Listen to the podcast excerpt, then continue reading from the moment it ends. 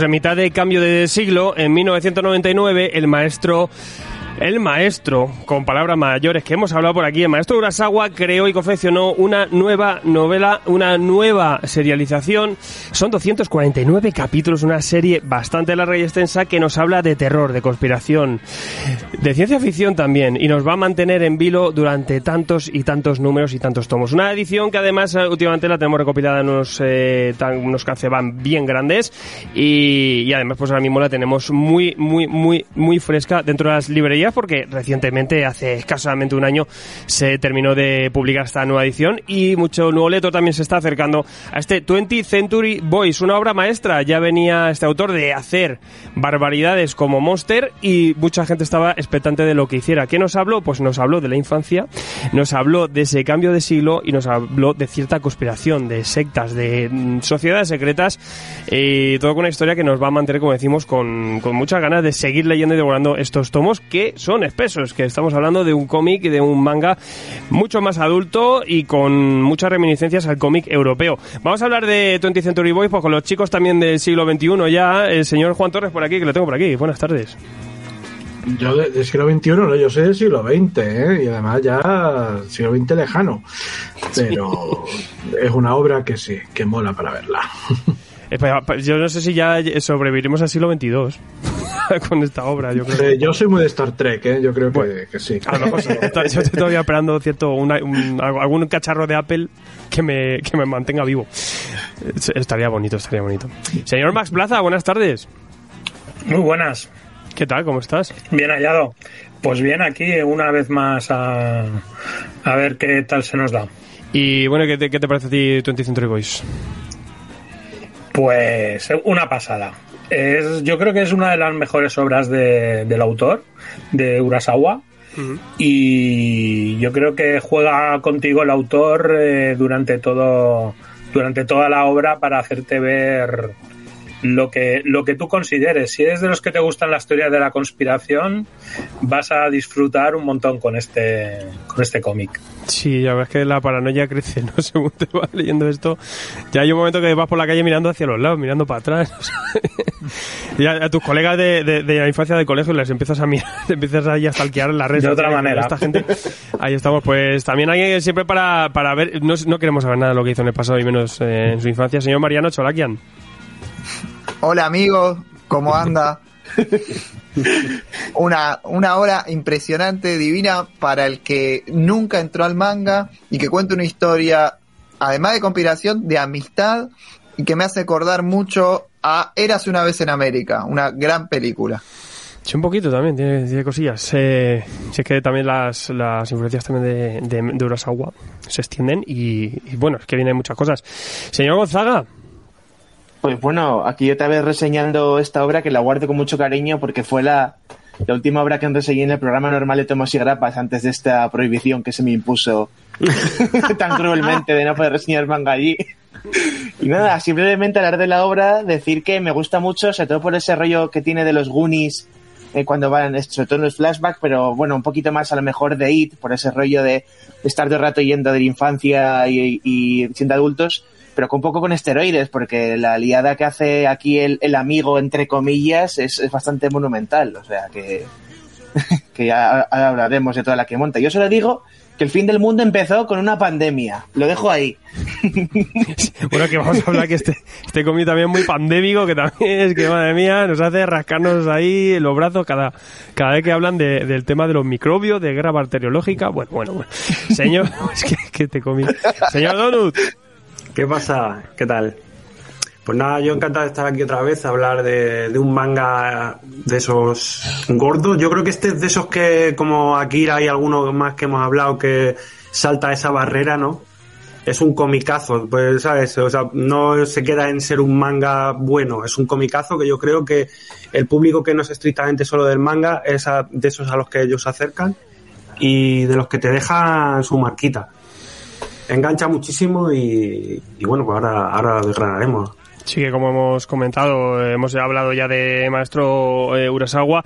Eh, hemos eh, también la importancia de Monster, ¿no? Ya eh, ganó su nombre con, con obras como Happy, con, con otro tono, pero con estas obras se consagró y, y tú dices True Boys es una obra que, que la gente estaba esperándola, claro, después de Monster estaba todo el mundo pues con las garras puestas, siempre cuando haces algo así te piden te piden algo más, te piden algo nuevo, que es lo nuevo, ¿no? Pues lo nuevo fue este 20th Century Boys, como decimos, eh, extensa serie, al igual que Monster, donde se va desarrollando todo esto, una obra que tiene muchos componentes, que, que como decimos, pues fíjate, hasta pandemias, eh, tiene rock and roll, tiene metamanga, tiene un mon- montón de cosas que, vamos a, comentar aquí. Eh, Donut, cuéntame de qué va, eh, cuenta a la gente de qué va 20th Century Boys, cómo empieza esta historia, qué nos plantea y, y, y ahora nos ponemos todos a hablar de ella.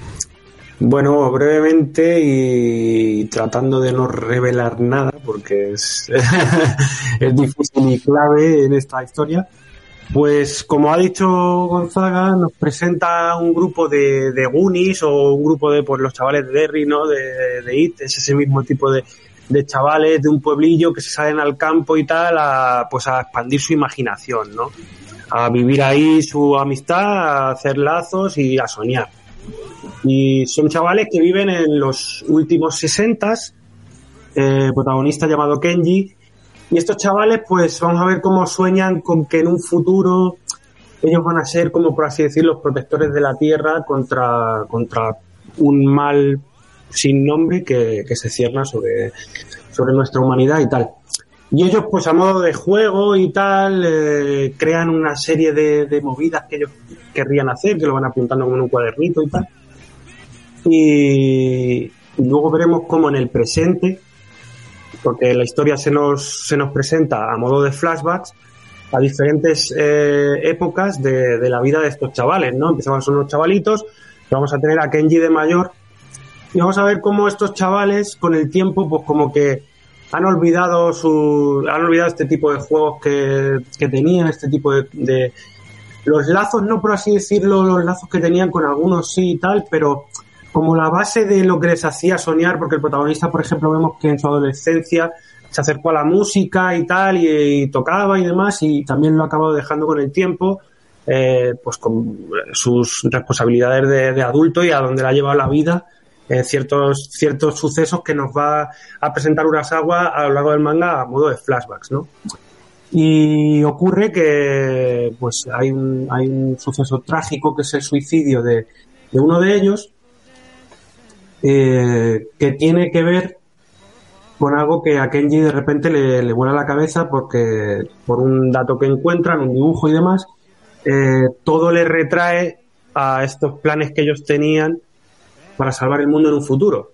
Y resulta que, hay como una especie de, de, culto, de sociedad anónima, por así decirlo, como que está emergiendo y tal, y usa este símbolo que ellos usaban, y esto les explota la cabeza, empiezan a atar cabos y a ir para atrás eh, a sacar eh, todas estas cosas porque eso coincide, todas estas movidas con lo que está pasando de una manera muy oscura y es que ya no sé si contar más, porque ya es meterte a la boca del lobo. Ya no sé... pues, sí, nos met- vamos a meter pero sin, sin revelar datos, porque claro, es una obra de misterio que nos va a mantener. ya por ahí ya no sé dónde pisar. Y aparte, aparte Urasawa está todo el rato metiendo la puntita para ir sabiendo más y más y más. Eh, cosa que, ojo, que cosa que no se saben hasta el final y porque le hicieron hacer Claro, un, claro. último capítulo. Eh, pero, pero es un poco eso, ese símbolo, ¿no? Es un, eh, es un cómic que nos habla también, pues de, realmente de, de la historia arranca con, con la idea de, de Urasawa, después de ir a, a una reunión de colegio, de antiguos alumnos, encontrarse con, con gente que él compartió la niñez y no reconocer a nadie. Que eso nos, ha- nos habrá pasado a lo mejor, ¿no? O incluso, no sé si habéis ido a alguna reunión de esta de, jóvenes adultos, de jóvenes alumnos y, y, y, bueno, y no reconoces a nadie o cada uno ha tirado por un lado, ¿no? Incluso empiezas a hablar con ellos y, y recuerdas cosas que dices, ostras, de esto lo tenía olvidado, ¿no? Eh, juega un poco con esto. Va, nos va a hablar de la historia de, de unos muchachos, de su juego, de sus eh, aventuras, de su metaficción, ¿no? Que crean, su mundo. Pero claro, lo, lo chocante es eso, como en el presente el protagonista empieza a toparse con algo extraño en los sucesos, desapariciones, suicidios, asesinatos y todo relacionado con un símbolo, un símbolo que ellos crean. Un ahí esa, esa mano, ¿no? Ese ojo, esa mano que, que es tan característica de esta obra. Y todo empieza a- a- alrededor de esto, pues a, a generar cierta, a generarse cierta investigación, ¿no? Por un lado, el protagonista, Kenji es. Sí, Sí. Y, y luego, pues, eh, incluso policías, ¿no? Y veremos poco a poco qué, qué hay detrás de esto. Una especie de, de seto, una especie de sociedad. Un tal amigo. Amigo. Pues claro, también era de su pandilla de amigos. Eh, bueno, ¿cómo, cómo arrancas? tú? Cómo, eh, bueno, contame un poquito. Este, este, para mí este inicio es, magistral y te va enganchando y te va ya poniendo, te va poniendo las, las pildoritas que luego va a ir soltando, ¿no? El resto de, de cosas. La, la cosa es que lo, lo- lo genial de, de una obra río como esta, ¿no? Con un montón de, de personajes, con un montón de tramas, de subtramas y, y el que parece que está todo muy, muy planificado desde un principio y, y que parece que nada está al azar. Lo, lo importante que tiene eh, esto es que, aunque digan que es una obra completamente distinta en temática respecto a Monster, yo no creo que es así porque juega con la nostalgia, juega con, con esa infancia que está mucho más cerca de la mía que de, que de la de los lectores actuales, pero eh, lo importante es que el, tema eh, subyacente se parece mucho al de Monster, que habla sobre las consecuencias. Eh, habla con que todo lo que hacemos, todo lo que, y además es una cosa que vuelve incluso al final de la obra, que todo lo que hacemos en determinado momento tiene unas consecuencias. Y lo interesante de esto es que son las pequeñas pildoritas que va dejando a lo largo de toda la obra que luego vemos que tienen una repercusión o unas consecuencias. Es que no hay ni siquiera un, un bocadillo que esté de fondo al azar, sino hay un momento en que hay eh, alguien llorando y ese alguien y luego es un personaje y es, y es de relativa importancia. El- el- es, lo, es lo genial de cómo coge todo ese entramado que, que plantea de una forma casual, alegando pues esa a esa nostalgia o esa inocencia que tiene que tienen los personajes principales y luego te das cuenta que usa eso- esos mimbres para contarte otra historia completamente distinta. Una historia de está contada para adultos realmente. Y, la cuenta para adultos porque se dirige a, ti como si fuera un niño. Es, es muy muy una obra muy inteligente con un guion eh, que tiene uno que sudar la gota gorda. Lo que ocurre con el, con el tema manga casi siempre es que no te, nunca te lo va a dar todo mascado. En el occidental sí necesitamos que nos den todo mascado. Aquí se abre mucho más a la interpretación.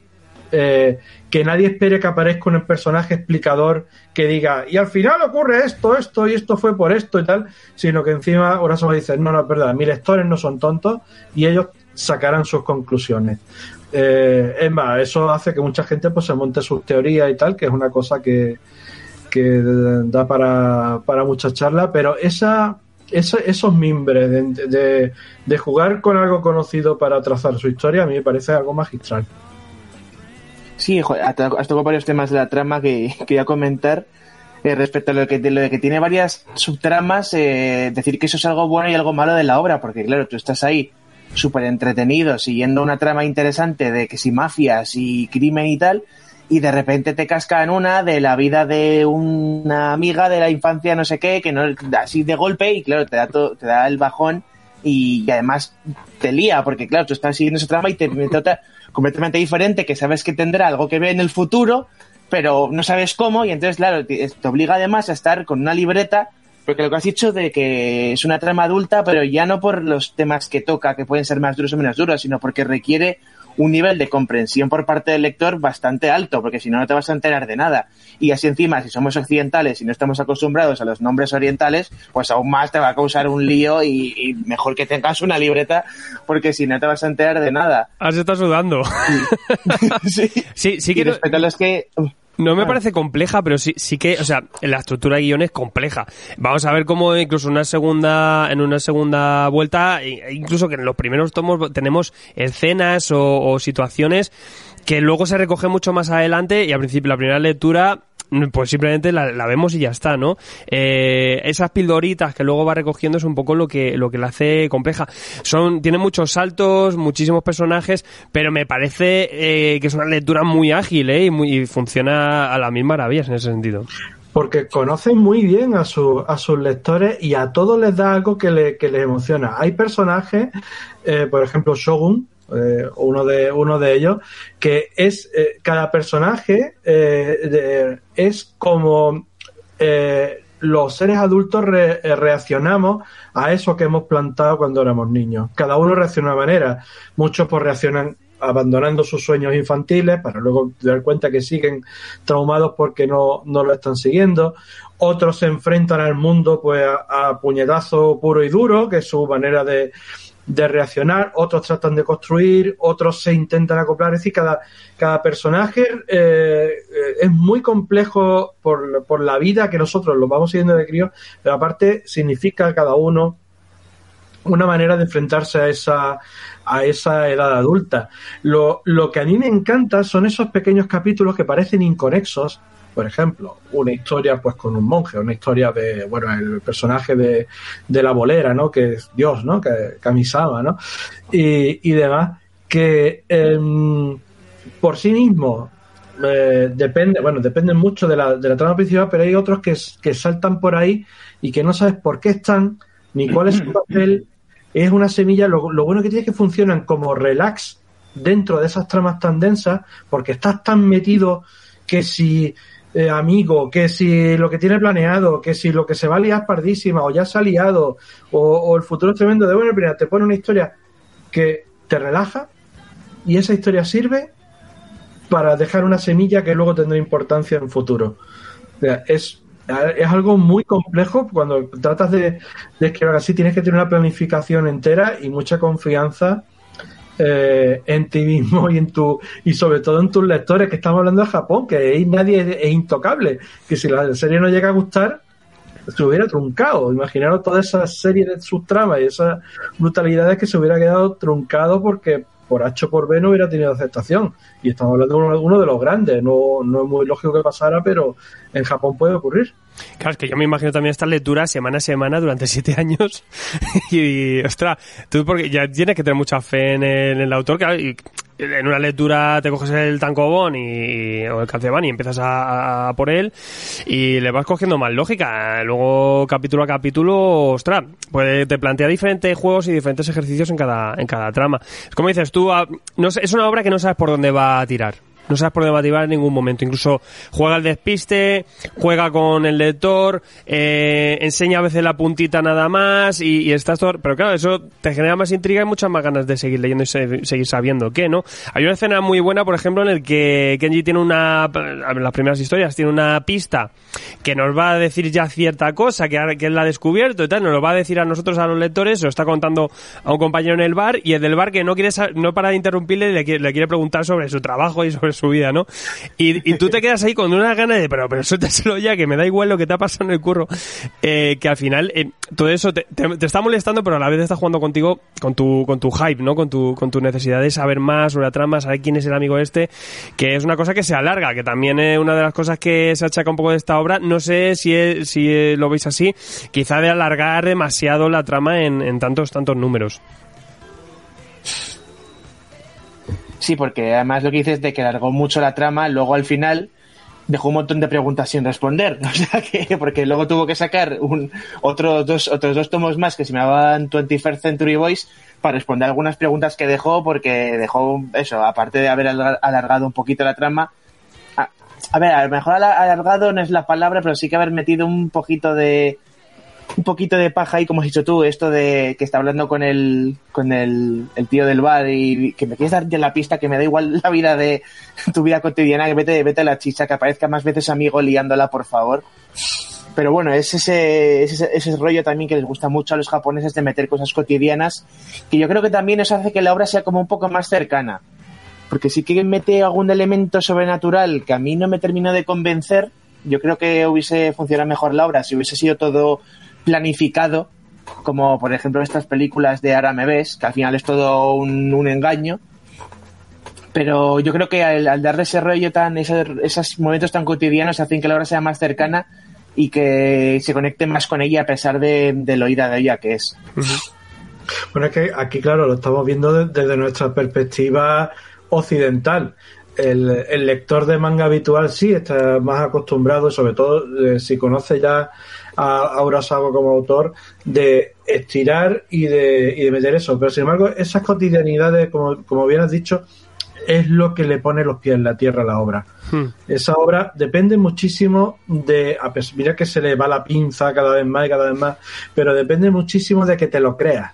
Por eso ese detalle también incluso en el dibujo que podemos ver muchas veces, el cuidado y el detalle que coloca en todos los elementos de, de fondo, que parezca que están usados, que la gente se mueve, que vive ahí realmente, porque si le quitas ese, esos pies en la tierra de que la gente tiene una vida más o menos normal, incluso en las circunstancias más chungas, se desmorona para convertirse en una especie de ficción eh, metafísica que, que sería muy ardua de leer.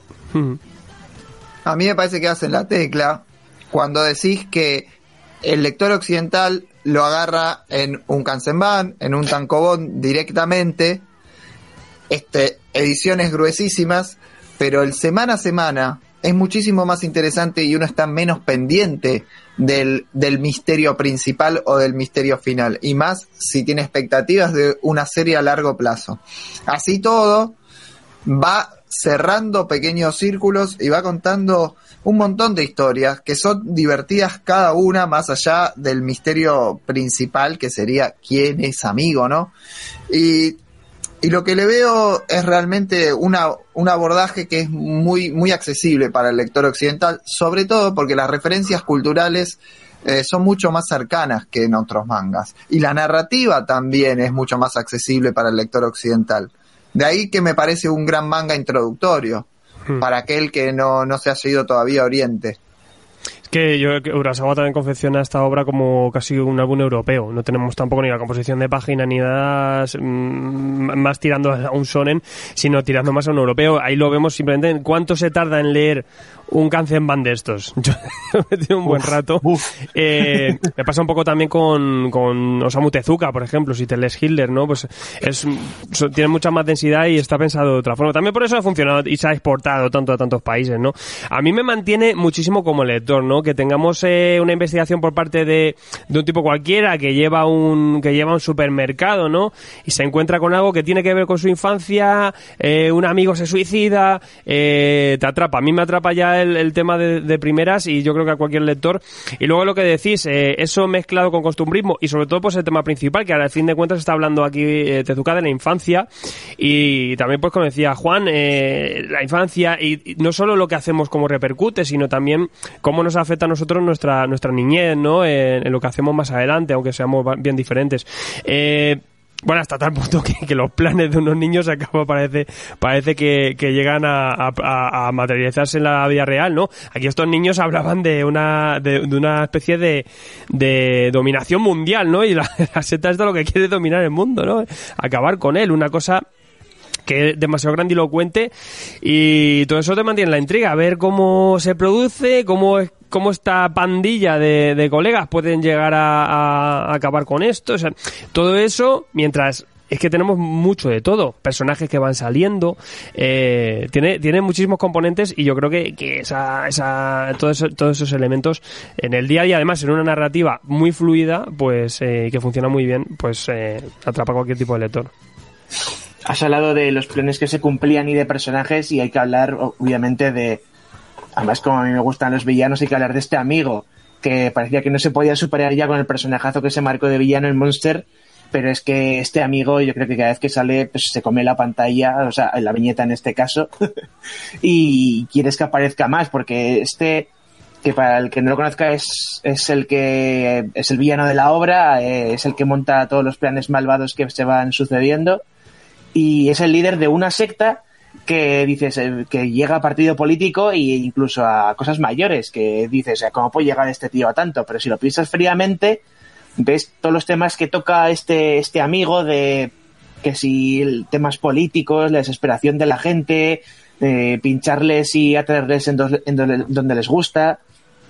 Y lo piensas fríamente y ves que puede ser perfectamente real esta, esta secta, este luego partido político, lo cual hace más temible a, a este amigo y a todos los fanáticos que le siguen, que, que uff, ahí me da, me da mucho mal rollo todo el rato ahí sonriendo y que parece que van de buenas, pero no, y uff, es, es, es genial. Cómo trasciende además de ser una persona a ser un, a ser un símbolo, este, este amigo. Lo importante es que el hallazgo que tiene el villano es que no es solo el misterio de quién es el villano, sino que es un villano sin cara. Un villano que, eh, que puede ser cualquiera de los, de los personajes y es por eso eh, por lo que lo vemos tan grande y, y, tan grandioso. Imaginar este villano pues con otro tipo de, de aspectos o de máscara incluso, porque la deshumanización que le hace al, al rostro, que se presente como un salvador, como un bueno, porque creo que no hacemos ningún spoiler, porque si el personaje se llama amigo, obviamente, eh, eh, vemos que, que va de, de, buen rollo, entre comillas. Eh, ese, ese hallazgo de, presentar el villano de esta forma creo que, es muy superior al que se ha visto pero en muchísimos y muchísimos y muchísimos mangas y muchísimas historias de, eh, de de, de, Occidente. Eh, esa, esa presencia eh, que no se puede plasmar, eh, porque eh, Amigos fuera sin máscara, imaginar, pues pierde por completo toda esa presencia que, que tiene y, y, ese, y ese diseño tan despersonalizado que luego lo podemos traer incluso a la Slenderman y cosas así. Mm. O sea, el no tener cara significa que tiene todas las caras. Y tú sabes, intentas buscar los guiños que va diciendo. Tiene que ser alguien que, que ah, yo conozco. Eso es lo que te, te impele como lector a, a, que te enganche tantísimo el, el personaje. No, yo estaba apoyando lo que decía Juan en plan de que eso juega contigo, ¿no? Ese miedo de no saber a qué, a qué terror te enfrentas realmente, que puede ser cualquier cosa, puede ser cualquiera, puede ser tu hermano, tu madre, puede ser tú mismo si, si entras a ese sistema, ¿no? Eso siempre pues juega con tu mente, ¿no? Y creo que también es un tipo de, de miedo muy, ¿cómo se dice esto? En plan, da igual la época, o sea, siempre va a estar ese tipo de miedo siempre va, siempre te va a afectar. Ya sea ahora en el pasado, en el futuro, si, si es algo que infecta, por así decir, a la sociedad y toda la manera de pensar tiene que cambiar, todo lo está manipulando, al fin y al cabo es toda una manipulación desde la sonrisa o desde la no cara, pues eso siempre puede ocurrir, ¿no? Sí, sobre todo eh, yo creo que tiene mucha potencia por eso y también eh, despierta la paranoia al lector de pues ver quién es. Es alguien de la pandilla de esta gente, tampoco sabes bien, ¿no? Se especula, ¿no? También entre ellos eh, incluso dudan, ¿no? O empiezan a, a señalar o apuntar a, a, a otro, ¿no? y que todo el rato parece que, o sea, desde el principio con las primeras pesquisas ya, ya parece que, que va estando claro. Pero, ¿Sabes? Entonces, ahí es donde te va pillando y pillando y pillando y, quieres más y más, da igual lo gordo que sea el tomo. Claro, porque se supone que lo que está pasando en el presente es lo que escribieron los niños en el, en el pasado y esa libreta solamente lo, lo, conocen los chavales del grupo, o sea, que tiene que ser uno de los del grupo o, o muy cercano, por lo que siempre estás ahí pensando como el juego este de, del lobo en el pueblo, a ver quién, quién es. Y lo que comentabais del rostro del... El, el no rostro en este caso del villano, yo más que como sí, el misterio a ver quién es, pero más que algo como terrorífico, yo lo veo porque yo lo veo más como que ha trascendido, eh, como ya he comentado, a ser un símbolo, a ser un, una idea, a ser algo más metafórico, algo así como... Se me viene a la cabeza V de Vendetta, por ejemplo. Es desconcertante porque no sabes a qué te enfrentas o no sabes claro. si... no sabes la intención. Y porque yo creo que es más como una idea, no es una persona, es una idea lo que te estás enfrentando. Lo cual lo hace más, más jodido. No, más habla, que no dicen nada. Sí, también, bueno, eh, es que me parece, bueno, in, in, increíble todo lo que, está, lo que estáis comentando. Eh, yo destacaría que, que, los personajes al final eh, tienen ese miedo de perder todo lo que tienen, que muchos, pues, realmente son muy realistas, ¿no? Es decir, viven en, en, el presente, algunos con sus circunstancias, ¿no? Cada uno, pues uno está parado, otro la vida no le va muy bien, otro está medio divorciado y demás. Y, y, y bueno, con, cuando se encuentran con todo este panorama de que uno de ellos, de sus amigos de la infancia, puede ser esta idea de la secta y demás, eh, lo dejan todo para, para ayudar a, al protagonista a averiguar quién es, ¿no? Y, y como decía Juan antes, que eh, lo hace con los pies en la tierra, con cosas muy cotidianas y muy realistas, porque si no, la poca ciencia ficción o la esto se, se, se te iría. Y así Urasawa consigue controlar muy bien que te lo creas en todo momento y, que estés en tensión todas toda las páginas para averiguar el, final, ¿no? Y esto yo creo que lo hace magistral. Yo creo que, siempre va a funcionar más un cuando el, protagonista que investiga eh, X eh, es, es, una persona que está en la calle, ¿no? No es un detective, no es un policía, ¿no? Es una persona vulnerable que, que de repente se ve, se ve metida en, en, una, en una historieta y, y, lo hace mucho más vulnerable que es que un policía a lo mejor que le ves que está preparado, ¿qué tal? Yo creo que como lectores empatizamos más cuando tenemos ese, una historia así.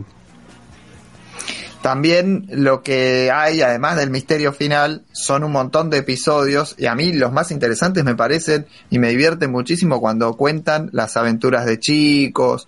Es decir, hay muchos, hay muchas pequeñas tramas adentro de la gran trama y hasta por momentos te hacen olvidar del gran misterio. Porque, por ejemplo, llega a, a la mitad más o menos de la serie, tenés una trama mafiosa en un Tokio oscurísimo yo me olvidé en ese momento de que, ah, lo de amigo quedaba después.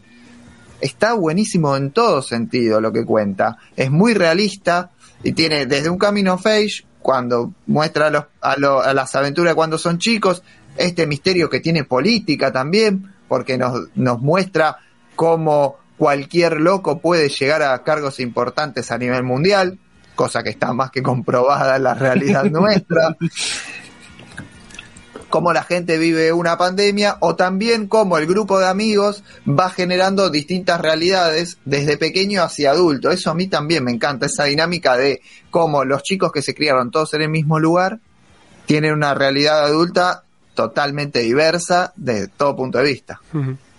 Claro, lo que no podemos olvidar también es el, el control absoluto que tiene Urasawa con, con lo que son los clichés propios del manga. No podemos, eh, aunque a pesar de que es una obra que, ciertamente es mucho más fácil de leer para un lector eh, occidental, él, controla muchísimo y conoce exactamente cuáles son los, eh, los tropos de personaje del manga que atraen a los lectores. El, personaje de, Shogun de, de 8 es uno de, fíjate que es el, mm. Eh, el héroe que responde con violencia, el héroe que lo, tiene todo muy controlado, ¿vale? El, el, inocente al cual todo le sale mal y obviamente empatiza rápidamente con él. Cuando aparecen los personajes femeninos, no olvidemos también que, esto tiene un, componente de persona, incluso ya más hacia el final, eh, con cara pues de, de, lo que es la historia él eh, no es que esté haciendo una obra, digamos, eh, universal, partiendo de un concepto genérico. No, no, lo hace con los miembros del manga, lo hace con, los conocimientos propios de los tropos de personajes y de tramas de, del manga. Lo, lo, lo, lo, brutal es que es absolutamente exportable y disfrutable por cualquier audiencia. Que como manga introductorio es durillo, pero sí, sí, sí, es muy largo, eh, pero sin embargo es muy legible para cualquiera. O sea que eh, quizás por, por historia suelta o por algo así le, sería fácil a alguien eh, acercarse. Eso sí, como se el primero ya se engancha y no lo suelta, eso seguro. Sí, a, mí lo que me gusta es que es un poco lo que hace Tarantino, ¿no? Con sus películas, te va dando píldoras durante toda la trama y antes, es decir, va subiendo para arriba, para abajo, para arriba, para, para atrás, para adelante. Y al final se crea esa magia en la que todos los puntos se unen. Nosotros en nuestra mente lo hacemos mm, de manera lineal, ¿no? Y nos lleva al final que, que, claro, y encima lo bueno es que cada uno podemos tener nuestra teoría conspiranoica y, y, que no, como decía antes Juan, que no te lo da mascadito y se, y se brinda a que cada uno podamos pensar mm, cosas diferentes. Sí, yo creo que sí. Luego el personaje, se- a mí por ejemplo me gusta mucho Yukiji, ¿no? La chica, que es la, típica chica que te enamoras, te enamora también como la retrata una soga es espectacular, pero luego tiene esa fuerza, ¿no? Ella realmente es la que sabe judo aquí y reparte leña, ¿no? Es esa heroína también manga que, que, que aquí se, se presenta. No sé vosotros, de personajes, cuál, ¿con cuál os sentimos identificados o con cuál os, os gusta más dentro de la- de la historia?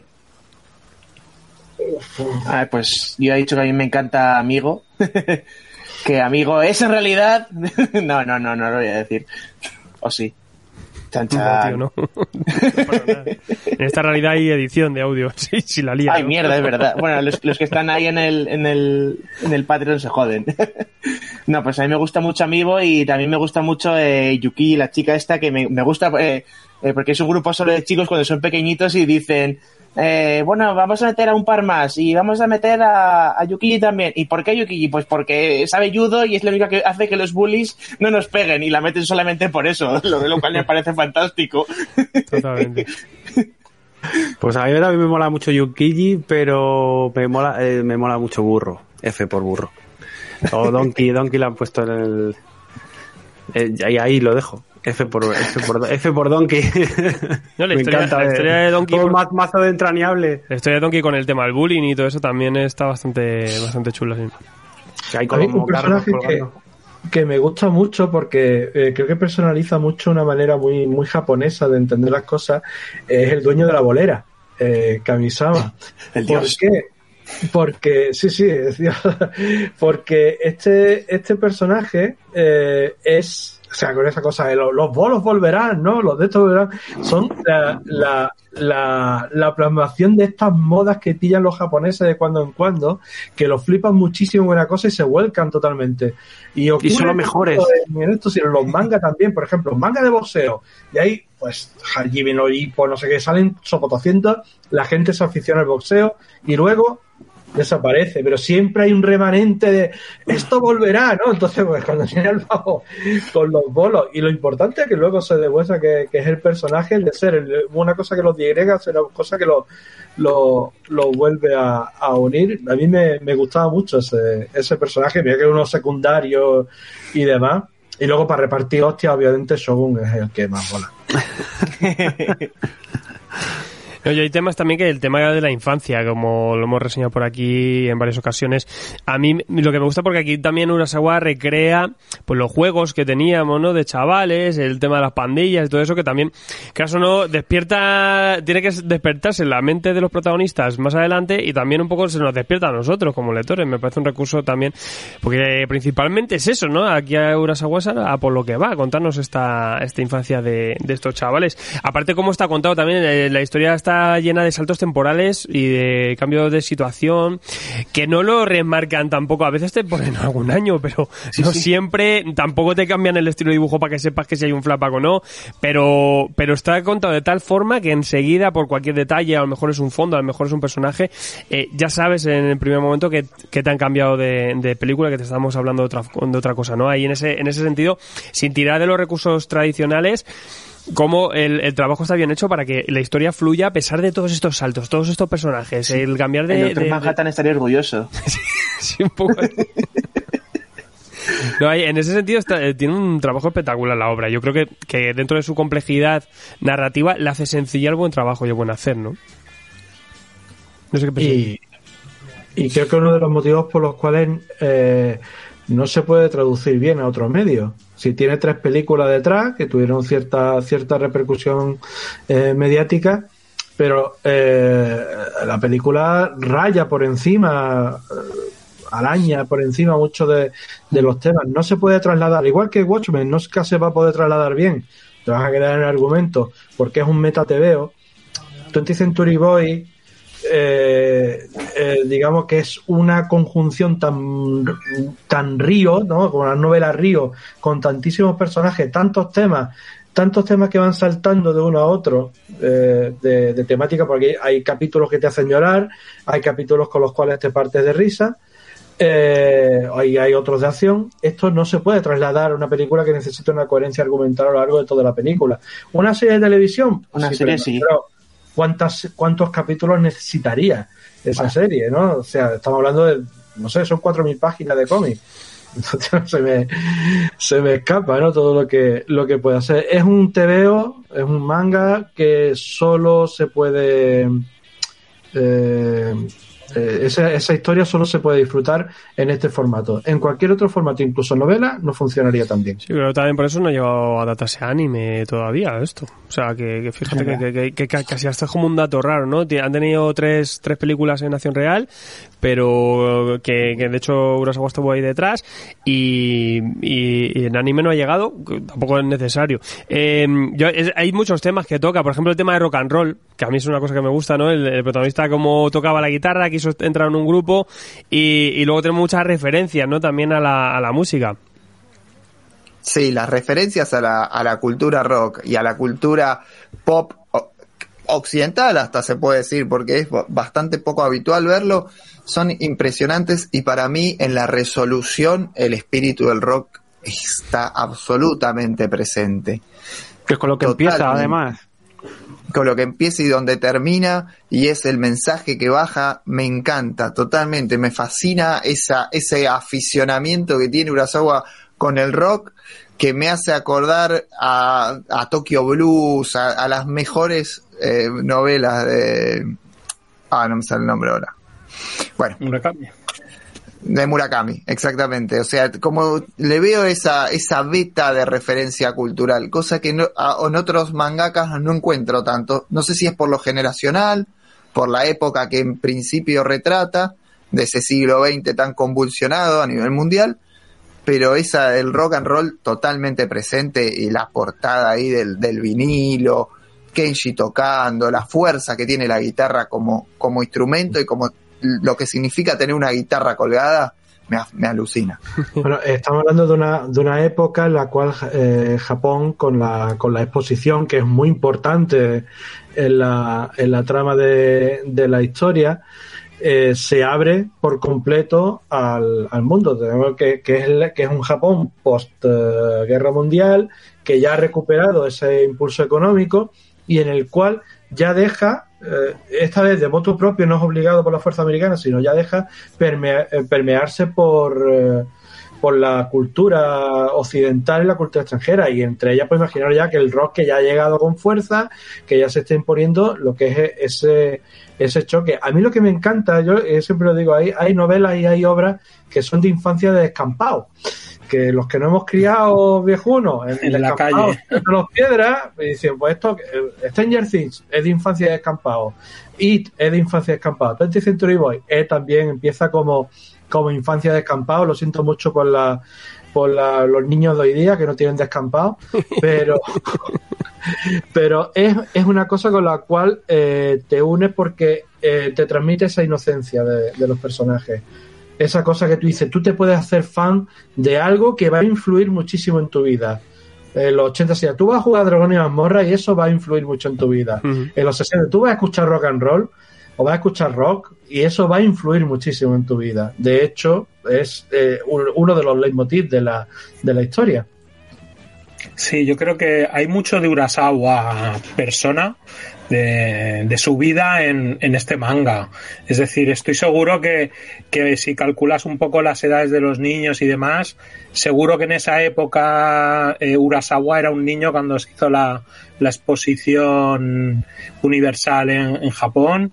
Seguro que Urasawa era un crío, todas esas anhelos que, que se ven en la obra se seguro que son de, Urasawa.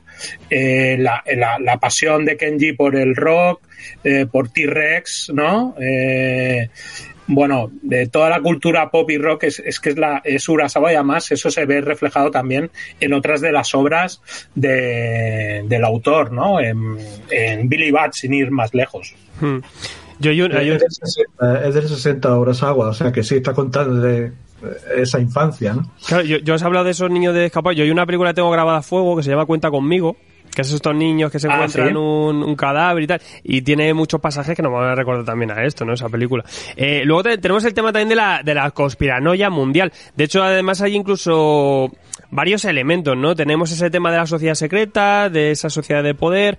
Eh, estamos justo, es una obra que empieza en el, en el 99 y tenemos la paranoia del efecto 2000, justo también por ese, por ese tema de los, de los chicos, ¿no? Del, del siglo XX. Eh, en este cambio de siglo lo que parece la- a lo que vamos es apocalipsis, ¿no? Y lo que busca también esta sociedad, que es esa dominación mundial, además le empieza con una guerra bacteriológica introduciendo una enfermedad en diferentes países, cosa que además hoy en día eh, con el coronavirus estamos con una paranoia. Pa- Para mí eso es un efecto triple casi de, de conspiranoia, de, de, de- de paranoia que te genera también como lector. Yo creo que utiliza todos esos elementos, están muy de la época de... Claro que en, el 99 también estábamos a tope con suicidios de sectas y un montón de cosas que, que yo creo que es casi meter todo eso una- en una coctelera para darnos esta, esta larga serie de, investigación y de crimen y de, y de thriller, es un thriller realmente. No sé vosotros, yo, a mí lo de efecto 2000 no me, no me tanto. Yo dije, bueno, pues tampoco pasa nada.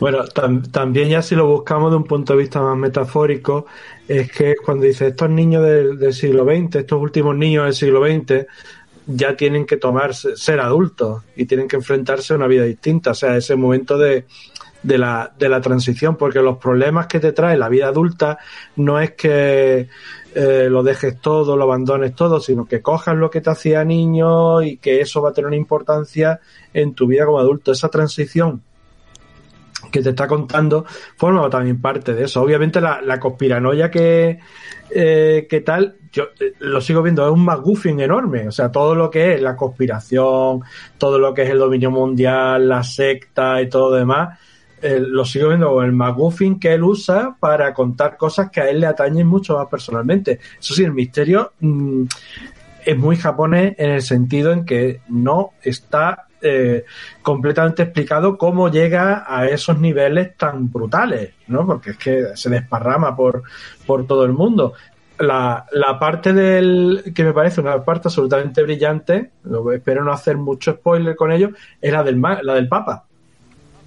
Esa parte de- del Papa de que, que, que dice un líder necesita eh, amor de toda la gente y, eh, y cómo eh, en esa parte se, se consigue como trama de lo que es eh, conspiranoia, esa parte me llamó mucho más la atención que todo el asunto de que si el robot, que si el virus, que si que si toda la mandanga aquella. Sí, eh, lo que comentabas del, del efecto 2000, yo creo que esto también es un poco al miedo que había, porque este manga empezó a publicarse en el 1998-99. Yo creo que esto es como un. El miedo el miedo ese que, que se tenía, el efecto 2000 de que todo se iba a ir al garete, pero llevado a un extremo, pero vamos. super- de llegar a eso, al fin del mundo. A los que se criaron en los 60 lo pudo haber asustado el efecto 2000. A los que nacimos en los 80 ya nos decíamos, no, esto es mentira. Claro, Pero pero, a un, señor, los- a un señor que lo agarró medio grandote y dice, ay, no, la computadora, van a explotar. pues justo porque los críos son de los 60, o sea que has dado en el clavo con la, con la fecha. Para ellos es verosímil el sí. efecto 2000. Y luego también hay otro ejercicio también que es de metamanga. Que también la obra eh, trata muchísimo, porque tenemos eh, dentro de la historia autores de manga, algunas incluso referencias a autores reales, eh, y, y también juega incluso, hay un, hay un pasaje que se, que casi pues es una crítica hacia, hacia el sojo. Que te dice, bueno, aquí sí que to- esto- estas personas no son personas normales, esto en la vida real no es así, ¿no? Incluso te dibujan en ese, en ese tema sojo, sojo. Aunque luego, ojo, hay una continuación, un spin-off eh, muy friki de, de 20th Century que se llama Aozora Chuoji, ojo, que que luego eh, lo que hace aquí, que no se comprendió mucho, no sabían si era un troleo o qué, porque, porque los abuelos lo que hizo aquí fueron unas historias cortas de Soho, que en principio eran las que escribían los, los vecinos de Kama, un protagonista que tiene unos vecinos que son, son mangakas y hacen este tipo de historias, pues él eh, recreó estas historias y son historias pues muy flojas, que dice esto como espino de 20th Century Boys, qué viene a ser, ¿no? Y, y incluso el propio Tezuka dice que bueno, que tampoco entiende muy bien el mismo el ejercicio, si no sabe si, en qué, si estar cómodo con él o no, porque realmente son historias muy malas, pero realmente son las que hacían esos, esos personajes dentro de la historia. O sea, hay mucho, hay mucho metacómic aquí que, bueno, por ejemplo, ejemplo, no está recopilado en los, en los integrales, pero es un dato también que para los coleccionistas y gente friki, pues es como una pues casi con unos archivos extra, ¿no? Eh, hay mucho meta, metajuego aquí, que eso también, que incluso luego en otras obras más adelante, creo que es en Billy Bat, ahí sí que lo, lo desarrolla más. Serían como los relatos del navío negro, pero de 20th Century Boys. Sí, sería un poco así, claro. pero más como Snyder, que luego hizo el, el, lo metió de añadido, ¿sabes? Claro. De hecho, de hecho no es la primera vez que lo hace Urasawa, porque con Monster está el nombre sin monstruo, que es, es uno de los libritos que leen de pequeño uno de los protagonistas. Y entonces eh, se creó el libro. Es decir, hay una edición con ese libro que leen dentro del, del manga de Monster. Y, estas cosillas a, Urasawa le, le gusta entrarlas en, en sus cómics. ¿eh? Incluso usa la técnica de, de lo que es el, eh, el manga dentro del propio manga, pero no como físico, sino, por ejemplo, cuando ya empezamos con el tema de ya casi al final, eh, de cómo los personajes, usando ciertos artilugios y tal, eh, revisitan su, eh, su pasado en busca del misterio, esa manera de contarlo realmente es muy manga. Esa manera de pararse en los pequeños detalles y la descomposición incluso de, de la historia, él no se, ya no se para en, en una disposición de viñeta más o menos occidental como la que hemos visto, sino que en esa parte lo fragmenta, eh, estira la acción, estira la narrativa, separa en detalles, ahí, eh, y él, él lo sabe diciendo, vale, esto es, esto es un recurso de ciencia ficción y lo voy a usar yéndome a una narrativa absolutamente mucho más manga de lo que he usado hasta ahora. O sea, la obra no es estática, la obra Tentu Century Boy no es monolítica. ¿Vale? Parece que, esto va evolucionando conforme él como autor se va desarrollando. Al principio, digamos, sigue una, una, una manera de, capitular y de contar las cosas muy parecida a la de Monster, para luego desgajarse por completo y, y va tomando su propio rumbo y no es monolítica, no es una cosa, tú lo coges uno de los últimos episodios y la manera de contar la historia no es tan parecida como el primero o el segundo volumen, que sí se parecen más a mi gusta a lo que es Monster. Uh -huh. Luego, aparte, como decimos, es una obra extensa, eh, pero luego también tenemos ese último, que eran dos tomos, ahora lo tenemos en un, en un integral, en un uh -huh. Caceban, eh, que es 21 Century Boys, donde la trama cierra, ¿no? Aquí Gonzalo me lo estás contando también fuera del micro, ¿no? Que era una cosa casi como que le dijeron, bueno, cierra esto, por Dios, ¿no? no dejes sí, así. El tío, dejó, el tío dejó un montón de preguntas sin responder, y, eh, ni el plan, ni, ni dejó ni una mínima pista de quién podía ser el, el amigo. Eh, y varias cosas más y al final le dijeron, oye tío, eh, vale que lo dejes en misterio y un poco en el aire, pero no sé, tampoco lo dejes tan en el aire, o sea, que aquí la gente se está poniendo un poco, un poco enfadada. Se para pone que... tensa. Efectivamente.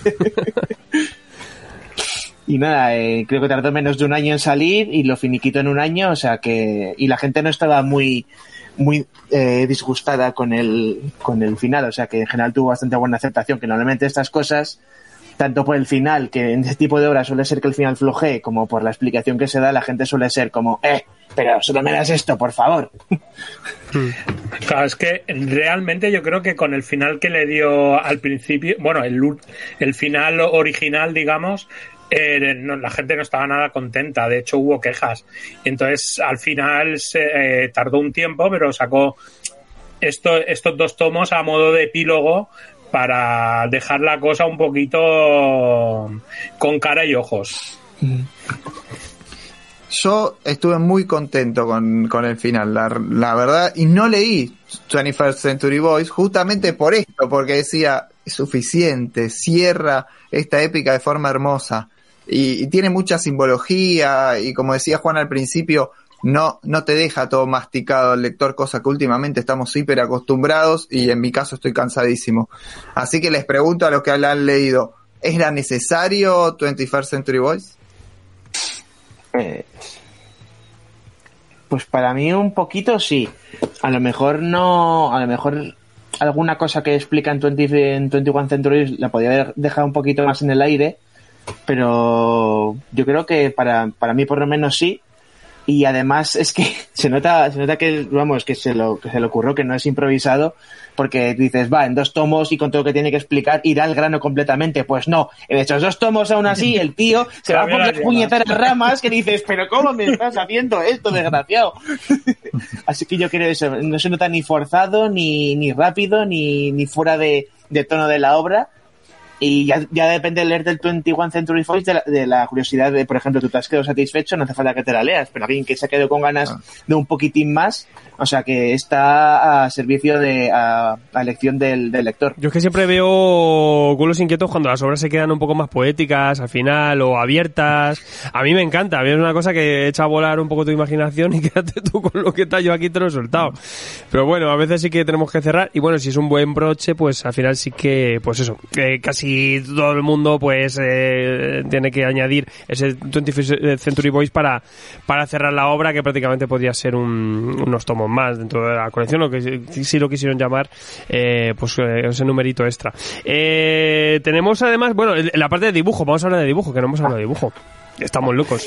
Porque Naoki aquí es que, madre mía, mm, detallazo en todo momento. Es lo que decimos, no hace falta ni cambiar de estilo, ni siempre decirnos el- el- la situación o el, o el año, porque simplemente con elementos a nivel detalle te está diciendo dónde estamos, ¿no? En todo momento.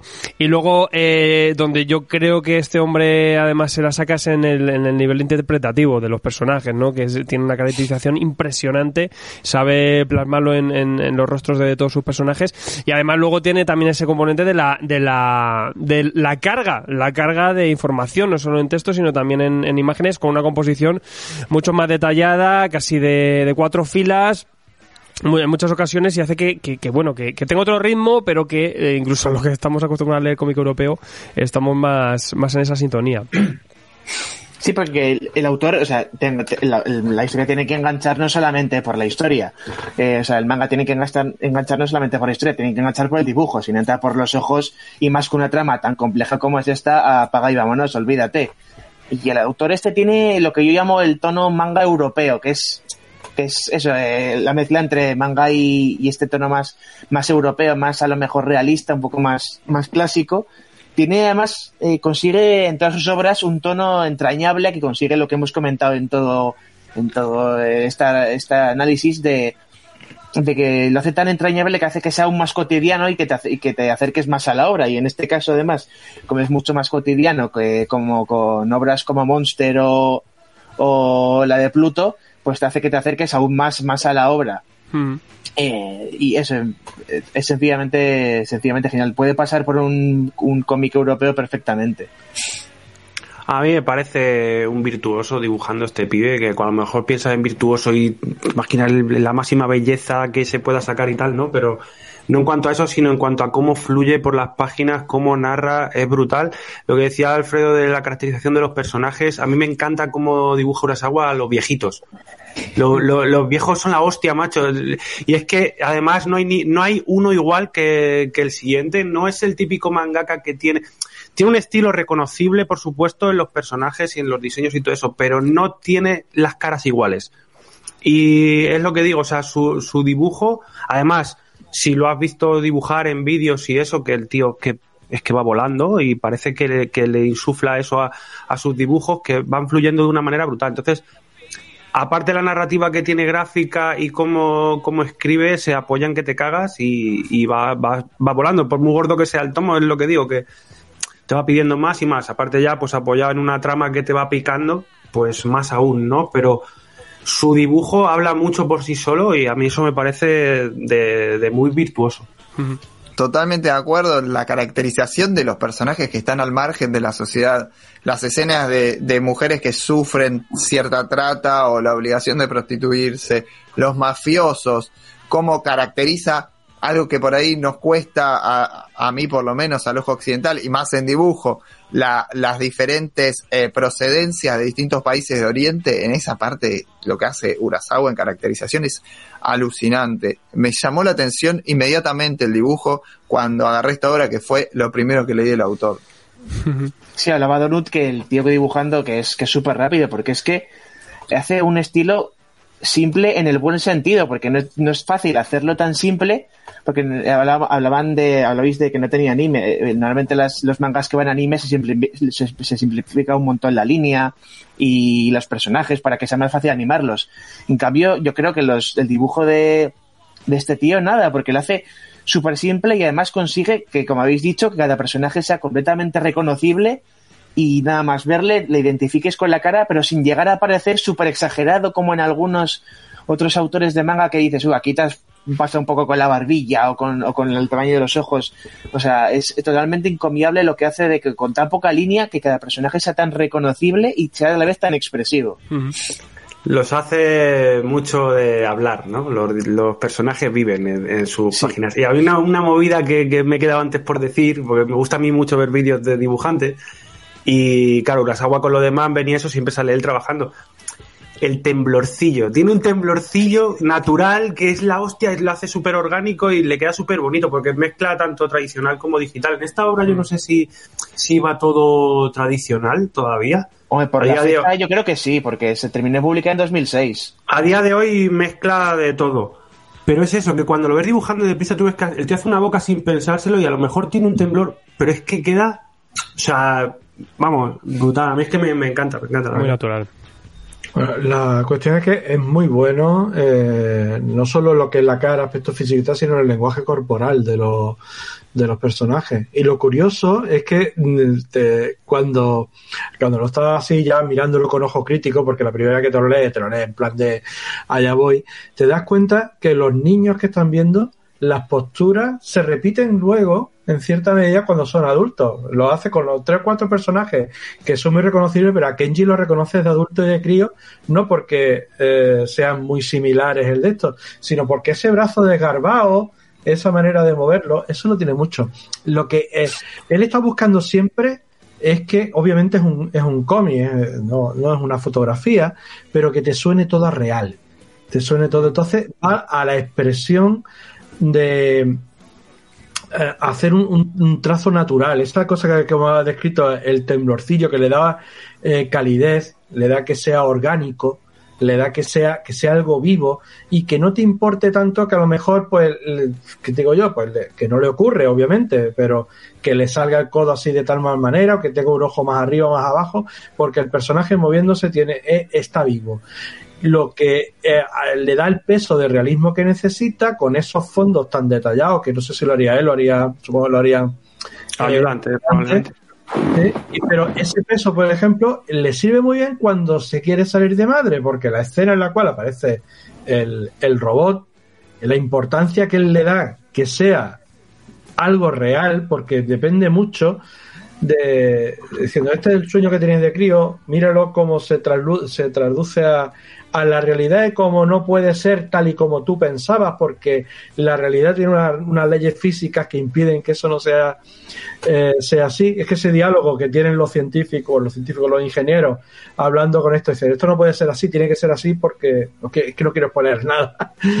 Pero lo importante es el peso que tiene todo, ¿no? Ese peso de realidad, como diciendo, cuidado que esto que te estoy planteando es una ida de olla, pero mira que se come, este se está comiendo una marca de ramen que a ti te gusta, que mira el descampado, que mira las calles, que mira el restaurante de este otro, eh, y sobre todo esos personajes que tú reconoces que envejecen, que se quedan más calvos, que se quedan menos, que, que les pasan cosas, tienen ese peso. ¿no? Eh, eh, como dibujante, o sea, como narrador, eh, está fuera de escala.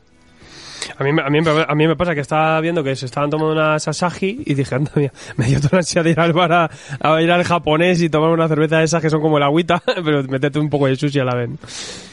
Y decías de realidad que a lo mejor en, en esa época no, pero como ha comentado Mariano, que un notas que se hagan al público llega el poder y ahora que estamos con la pandemia son dos de los factores más importantes de, de la obra que se están dando en abismo. O sea que para el que piense que es una obra antigua o que se ha quedado corta o eh, para nada. Locos al poder. Y, y, y cómo ves que qué tal le sienta, porque tiene ciencia ficción esta obra, y qué tal le sienta ese componente así un poco más fantástico.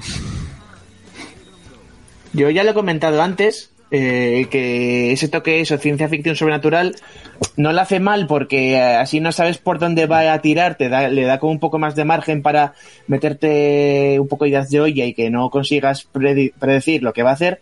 Pero como ya he dicho, yo habría tirado más por un rollo como el de Ahora me ves, de estas películas de magos que la lían un montón y luego al final es un truco todo montado, un super plan para que parezca que tienen poderes, pero no.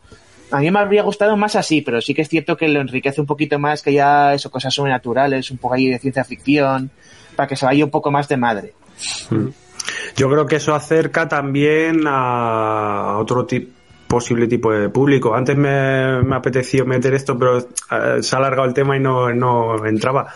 Eh, por la relación de algo que habéis dicho, no sé si ha sido Juan, que por ejemplo, para mí, que siempre lo digo, que los, los slice of life, ¿no? Las cosas más mundanas, más tal, no me suelen llamar, no me suelen gustar esas tramas, ¿no? Pues a mí, eh, que tenga ese trasfondo de ciencia ficción, aunque sea, aunque te enseñase la puntita, como habéis dicho antes, ya me hace de, de interesarme por esas historias mundanas y por, y por lo que hace Kenji en su día a día, porque tal está tramado con su movida familiar, no sé qué, pero es que luego eh, me lo invento, va a luchar con marcianos, o va, ¿sabes? ¿no?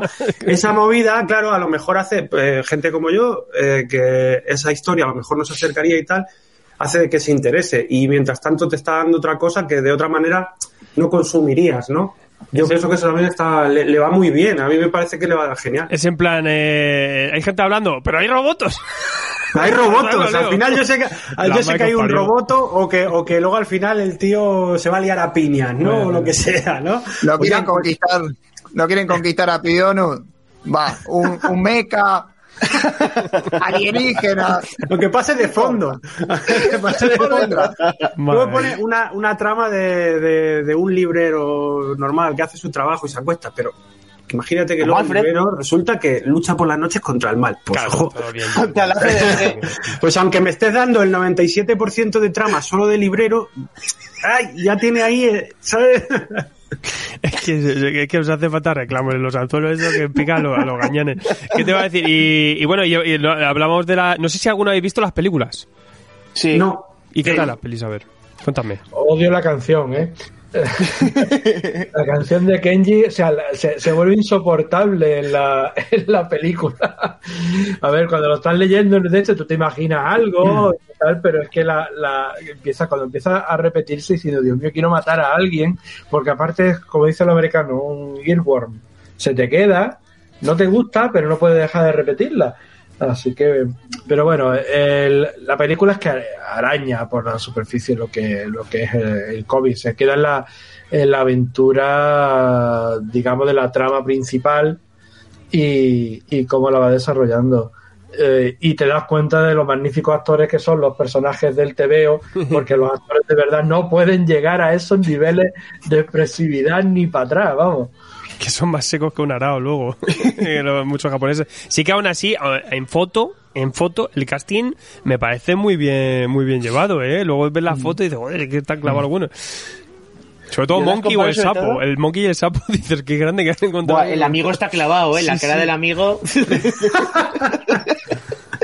No, Yo las comparo sobre todo con la trilogía del Señor de los Anillos, porque tanto el autor original de ambas obras es muy dado de irse por las ramas en sus obras originales, pero las películas yo creo que Vale, trasladan bastante bien a, a la película, en este caso ambas trilogías, que de coincidencias, eh, pero y sin, vamos, porque es que trasladar todo, toda la obra es, es prácticamente imposible para una película, tanto de los Anillos como este 20th Century Boys. Pero yo creo que traslada bastante bien y hacen un buen labor, porque también es- sería un poquito coñazo tragarse cuatro horas de, de tres películas de, de Century Boys, porque había- más que coñazo, habría que ir, como ya he dicho, con una libreta, porque si no te enteras de, de la mitad, te ibas diciendo, a ver, por favor. ¿Te gustó la canción de Kenji? Sí, es que a mí esas ma- macarradas me... me gustó, pero por lo mala que es, o sea, da la vuelta en sí misma. Al revés, me gustó oírla al revés. Me gustó irónicamente. Madrecita mía. Sí que- bueno, y tampoco, te- eh, tampoco quiero eh, abandonar esta reseña sin mencionar a Takahashi Nagasaki. Nagasaki, no sé si lo conocéis. Takasaki Nagasaki. Es que la ¿Os suena de la algo? historia, ¿no? Efectivamente, es que, claro, todos hablamos de, de 20th Century Boys, de, de, de- de maestro, pero realmente está coescrito. Eh, con, Takahashi ha estado eh, trabajando y colaborando en muchas cosas y, y- y era el tipo también que, que la trama luego pues le daba un poco de, de sentido y tal, y ahí ese apoyo en, en guion, o sea que también es un tipo que luego se le atribuye muchas cosas importantes y, y- y historias en, en las tramas, no solo en, en las obras que ha trabajado con Urasawa, sino en, en otras tantas. Que no siempre se pone en el crédito gordo ahí en la portada, pero luego si ves la letra pequeña en los tomos, pues ahí sí te, sí te sale eh, la, la, la, la acreditación de Nagasaki. Y como decís, que los mangas en el dibujo sí que eh, muchas veces se sabe que hay ayudantes en los fondos y en todo esto, pero aquí en este caso también con el guion, eh, ahí Urasawa tenía esa mano también importante y esa labor también de, de tipos como Nagasaki también es importante. O sea que, que también mencionarla. Luego en cuanto a la edición, eh, Planeta lo sacó en 22 eh, tancobones. Ahora eh, recientemente tenemos esta edición, no sé cómo la quisieron llamar, si edición no sé qué, edición definitiva algo así. Eh, son Bands que te, te juntan dos, dos tomos cada uno, son 11 tomos la, la serie central y un, un, un, doceavo tomo que sería el 21 Century Boys. Eh, o sea, 12 tomos, ahí lo tenéis. Para mí me parece una de las ediciones más bonitas que se han hecho en el manga, no solo porque la sobrecubierta aguanta bastante, sino también por todo lo que la maquetación, me parece una edición gorda, ¿eh? espectacular. O sea, aparte que también es una obra que te, que te pide al menos zamparte un tomo de estos que te va a durar, pero que, que la trama sí ha avanzado un poquito más, ¿no? En España, ¿qué editorial la sacó? Ah, bueno, aquí Planeta, tú tienes la Ibrea Argentina, ¿no? O, Y Ibrea, es, es igual. Ibrea Argentina Es la es, misma. igual.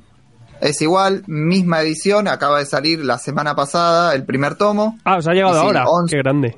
Re- recién, recién la semana pasada salió, 11 tomos va, va a editar Ibrea acá en Argentina. Pues claro, viene la misma maqueta que, que ya no sé si sería la maqueta original japonesa de esta edición, que luego muchas veces tiran de los mismos Para- materiales. Para mí es muy parecida a la de Dark Horse. Sí, Es lo que iba a decir yo. Que tiene una edición en inglés que es igual, pero con tapa dura. O sea que sí será una Kanzenban oficial de Japón. Yo en tapadura ya esto me, me moriría, ¿eh? Me, me dolerían más las manos ya leyendo. Está muy bonita la Pero la verdad. edición los 12 a la vez o, o de uno en uno y tal. Lo digo para comprarlo. No, ahora, ahora ya te puedes pedir los 12. Ya te los Ahora ya está entera. Saco Paco, ya, ya están todos. Eh, de hecho, hace no mucho, eh, ya no me acuerdo cuando salió lo- el, el, el tomo 11. no- Para la, para la pandemia, creo que. sí, no por ahí salió el 21, o sea que. Marzo, abril o algo así, creo. Ni un añito de que cerró y ahora mismo. Quiero recordar. ¿eh? Dijeron, es el momento para sacar entera 20th Century Boys ahora. No, yo, Quiero la y un buen oportunidad. momento para redescubrirla, que por ejemplo la de Monster lleva más tiempo, que también son unos, unos Kanzenban así grandes, pero, pero esta pues ahí la tenéis, es una edición bastante, bastante bonita. Vamos a cerrar ya eh, este capítulo, eh, yo ya me voy con toda la paranoia, con los aliens, con los, con los, con los robots, con los colegas del barrio que ya no sé qué, qué hacer con ellos, y no sé vosotros, dej- decidme un poco ya, eh, pues eh, cerrar la obra, nada, con qué, con qué palabras cerramos esto, no sé, Cholakian. Es una obra, a mí me atrapó automáticamente. Soy una persona que muy resistente al manga. eh, no me entra fácilmente y realmente eh, entré, leí el primer tomo y no podía parar. Dejé toda otra lectura para abocarme directamente a 20th Century Boys porque es una historia que te pega por un montón de lugares, por un montón de referencias culturales y más si sos lector de cómics y te gusta la cultura pop. Eh, realmente es algo para para cualquier público, no solamente para hoy tratar en el Dojo Otaku, sino puede ser para cualquiera de los programas. Realmente es impresionante. Yo lo que le recomendaría es que se tome con tranquilidad el consumo moderado de 20th Century Boy. No por nada para que lo disfrutéis realmente, porque es verdad que la trama engancha tanto y tú mismo te, te, te envicias tanto diciendo yo tengo que ver cómo acaba esto y tengo que tal, que eh, vas a pasar muy por encima de grandes hallazgos y de, y de momento, y de episodios que los vas a terminar y lo va a dejar con un, lo va a dejar buen pozo. Entonces yo recomendaría que a pesar de que te esté diciendo léeme entero de una sentada, que te lo tomes con tranquilidad, que te lea uno, dos capítulos, uno, dos capítulos, lo- una, un consumo moderado que te va a durar muchísimo tiempo, lo vas a disfrutar como un enano porque encima te va a dejar un buen pozo cada uno de esos, de esos capítulos que están pensados realmente para que tengas veintitantas páginas y hagas, uff, cómo mola esto. Sí, de a poco a poco, ¿no? Bueno, Juan, ¿qué, qué te parece ya para cerrar un poco? A mí esto me parece una obra imprescindible. O sea, cualquiera que lea cómic en general tiene que tener 20 Century Boy. Y es que esa es la palabra, que es lo que decimos, ¿no? Eh, igual que Akira trasciende por las obras de Urasawa también. Y yo creo que juegan con los códigos universales, que, que, que además es una amalgama, ¿no? Y una mezcla genial de, de, millón, de millones de cosas, pero para confeccionar una buena historia. Y, y ahí lo tenéis, eh, Gonzaga. Pues lo habéis dicho, una obra imprescindible, aunque yo creo que hay que tener un poquito de, de bagaje, un poquito de experiencia, habiendo leído novelas o cómics un poco más complicados, porque como te aquí está en tu primera obra, vas a acabar con el culo ardiendo, o sea, no te vas a enterar de nada y te, igual te resulta un poco espesa, que a lo mejor no, a lo mejor eres un erudito y aquí a la primera te la sacas y te la lees del tirón y, y bien, pero... Yo, hombre, a lo mejor te puedes leer primero una, algo de un cómic de Morrison y Sí, y algo- ya coges esto y vas para adelante, vas tirado. sí, sí, volado. justo. A lo mejor un Death Note, si estiras por manga, a lo mejor un Death Note antes para ir a hacer un poquito más este, pero sí, eh, eh, tanto si lees europeo como americano y no te quieres acercar al manga, pues esto es buena opción para Sí, decir que has leído manga, por lo menos. Como siempre, quitarte- llamando a que no caigamos los lectores de cómic, los que no leemos manga, a, a lo que nos quejamos, ¿no? Que la gente de fuera se cree que el cómic es solo superhéroes, pues no nos creamos que el cómic, que el manga es solo Naruto y Dragon Ball. Que tenemos estas cosas y vas a alucinar cuando te metas Sí. en ellas, ¿no? Y igual que el, el lector que solo le sonen, eh, evolucionar un poquito y encontrar estas cosas, porque debes saber un salto evolutivo tremendo que, que como lector es una experiencia que te va a dar 3.000 cosas más. Que la acción está muy bien, pero pero eh, tela cuando las obras trascienden. Eh, Max, Pues no mucho más. Eh, sí que es una obra imprescindible, totalmente recomendable y que entren sin miedo. Al final, si eres, si has podido con Juego de Tronos, eh, yo creo que también puedes, Claro. también puedes entrar en este mundillo, ¿eh? Y luego a, a nivel, a nivel visual vas a disfrutar, vas a disfrutar a, eh, a todos los niveles, a nivel de trama, a nivel visual, a nivel de, de, de historia, de, bueno, con todos los detalles se puede disfrutar de esta obra. Sí, yo, yo creo que sí. Y y yo creo que también la experiencia también que te ofrecen este tipo de mangas, que de vivir tú esa historia, ¿no? Porque es- tiene un desarrollo siempre extra. Como decimos, los, estos personajes están vivos, pero muy vivos. Sí. No solo vamos a trama y punto, no, tenemos mucho más. Vivimos y convivimos con ellos. Y eso también es, es lo que aporta también Urasawa a sus historias. Donut, Pues yo termino diciendo lo mismo que con lo que he empezado y es lo que habéis repetido también vosotros. Yo pues no solo me parece un super manga, sino que me parece un comicazo que accesible para, para todo el mundo y lo que decíamos, introductorio o no. Bueno, para alguien, ya no solo por edad, sino como ha dicho Gonzaga, con un poco de bagaje, que haya leído un poquito y tenga interés y le guste tal, por ejemplo, una persona que no quiera pasarse al manga porque tenga una idea preconcebida y tal, pero ya tenga un bagaje leyendo cómics, probablemente sea un muy buen, un muy buen manga que leer para darte cuenta de que, ojo, esto es el manga, cuidado, que no solo hay cosas que tal, ¿no? Como, como en todos los medios. Si te gusta el medio, al fin y al cabo es una historia memorable. Eh, me reitero lo que habéis dicho de imprescindible. Una vez leído, por supuesto, que este manga va a pasar a ser de tus imprescindibles y de los que dejan pozo. Este manga te vas a acordar dentro de tiempo y, y tal. Y a lo mejor invitarte a una segunda lectura y... Y, y si eres Tremendo, un niño vamos. despistado, te va a encantar muchísimo más todavía. Esto a un lector realmente adulto, ya no hablo de edad, pero un lector adulto esto lo va a disfrutar mucho. Claro, a, es- a Sí. eso me refiero. Igual a un, a un chaval o tal, o que sea un lector más, no sé, más infantil, por así decirlo. A, a nosotros nos pilla la cercanía, tanto cuando ibas de joven al pueblo como ahora. A un chaval que se ha criado con un iPhone, pues a lo mejor dice, pues esto no me está tan cercano. Pero es que es un cómic que está tan bien hecho que, que a cualquiera que ya haya metido un poco la patita en el mundo del Sí, cómic. le pilla, le pilla rollo retro, como cuando es un- Benito. otra pieza más que dice, ¿no? sabe otra pieza más que sabe que tiene que consumirlo es, es así o sea, Oye. y te atrapa y te... y os voy a joder la vida. Eh, si tuvierais que elegir, eh, ¿20th Century Boys o Monster? Yo 20 Century Boys eh yo sí Anime, anime o manga. No, bueno, a manga, ya no sé de qué hablo. Man- manga 20th anime, anime olvídate 20th Anime, Century- olvídate. o sea, bueno, o película en este caso. Yo, manga, en manga me haría 20. Yo sí me quedo con esta, lo veo más completo, más de. no sé. Yo ya, pero por cuestión, yo me, yo voy a hacer algo discordante, yo Monster. Porque Que las dos son brutales. El toque terrorífico que le proporciona a, a Monster a mí me llega más personalmente. Chirría más, chirría más las puertas ahí. Y si no, mira, me quedo Pluto. y ya está. No, eso no vale. Muy bien, chicos, pues, pues nada, pues yo creo que después de esto, un poco más que añadir. Eh, entrad si no habéis entrado, esperemos que la descubráis, si no la conocíais, y los que hayáis disfrutado del cómic, espero que hayáis disfrutado de estos comentarios. Vamos a seguir con muchas más cosillas.